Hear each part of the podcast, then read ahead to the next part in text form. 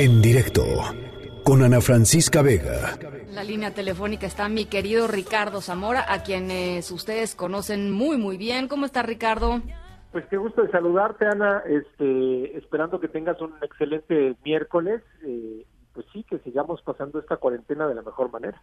A ver, oye, eh, queríamos platicar contigo para arrancar el programa. Eh, porque salió por ahí un reporte de eh, algo que está haciendo Google para ayudar a las autoridades alrededor del planeta con la cantidad de datos que se generan pues a través del buscador eh, todos los días continuamente em, y de otras aplicaciones a tomar mejores decisiones de política justamente en esta en esta cuarentena. Y había por ahí un dato sobre eh, la comparativa de, la, de los mexicanos en términos de quedarnos en casa, eh, vis a vis otras ciudades u otros, u otros, em, eh, u otros países. Cuéntanos un poquito cómo está México en ese sentido.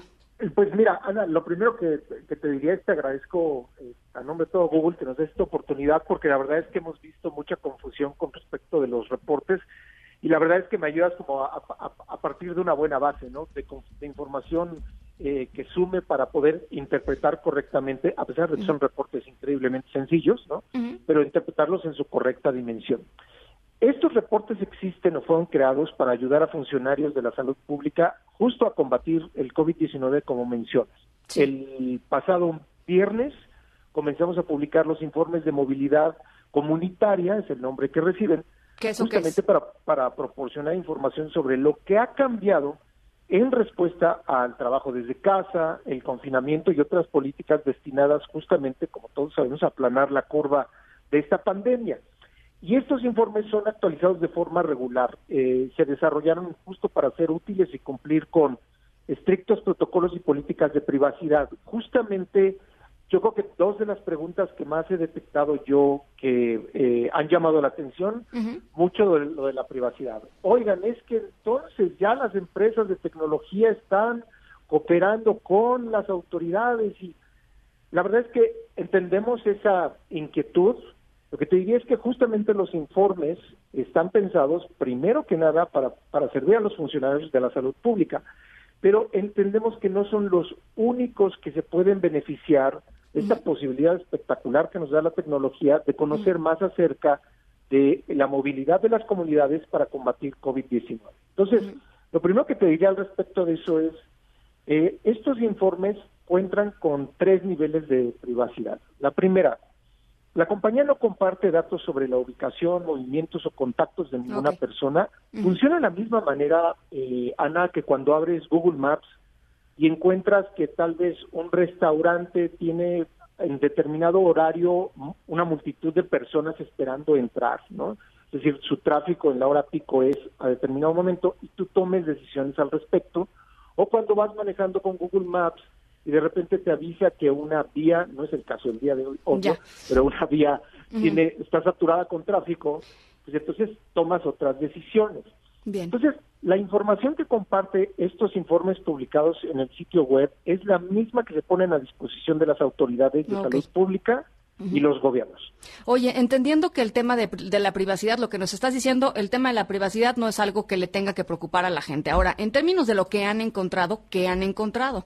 Eh, la Ciudad de México está disminuyendo efectivamente su movilidad, ¿En, en, qué porcentaje, más o menos que otras ciudades, en fin, este, esta parte, eh, digamos, como más, más cualitativa de, de, los datos que están generando.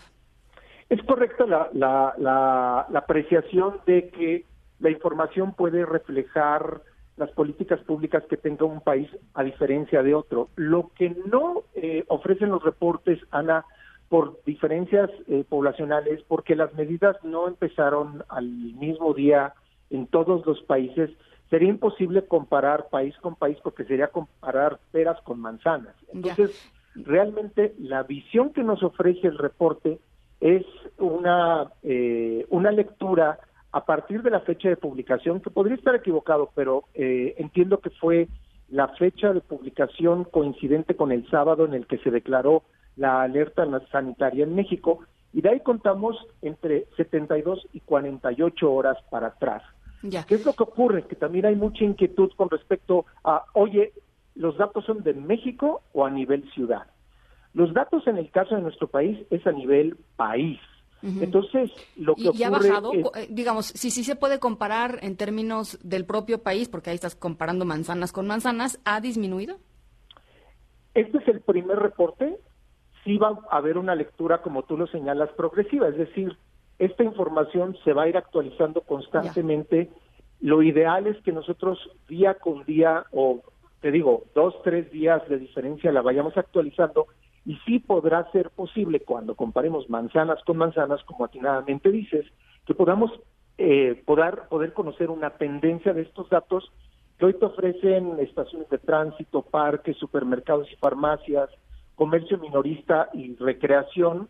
Entonces, eh, son, digamos, una lectura que le va a permitir no solamente a las autoridades, sino a la sociedad civil conocer cómo está impactando las medidas que se toman en los países.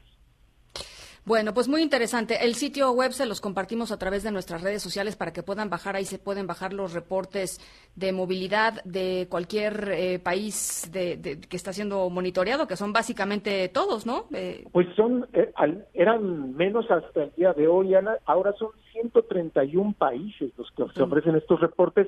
Primero en inglés, evidentemente, este es un primer impulso. Se traducirán los reportes eh, se ofrecerán con mayor eh, periodicidad. Hay varias, eh, digamos que los reportes van a mejorar muchísimo conforme vayamos avanzando en el tiempo. Y esto forma parte de un sitio de internet que se estrena el día de hoy. Ahora sí que es, curioso, estrenamos el sitio con los reportes, pero ahora ofrece información útil de cómo las personas pueden eh, estar más protegidas para COVID-19, que se llama google.com diagonal COVID-19. Buenísimo, pues eh, compartiremos toda esta información a través de redes sociales. Yo te agradezco muchísimo, Ricardo, estos minutitos. Un, abrazo y pues este, seguimos. Te mando un abrazo de lejecitos. Gracias. Cuídate mucho. Igualmente. En directo con Ana Francisca Vega.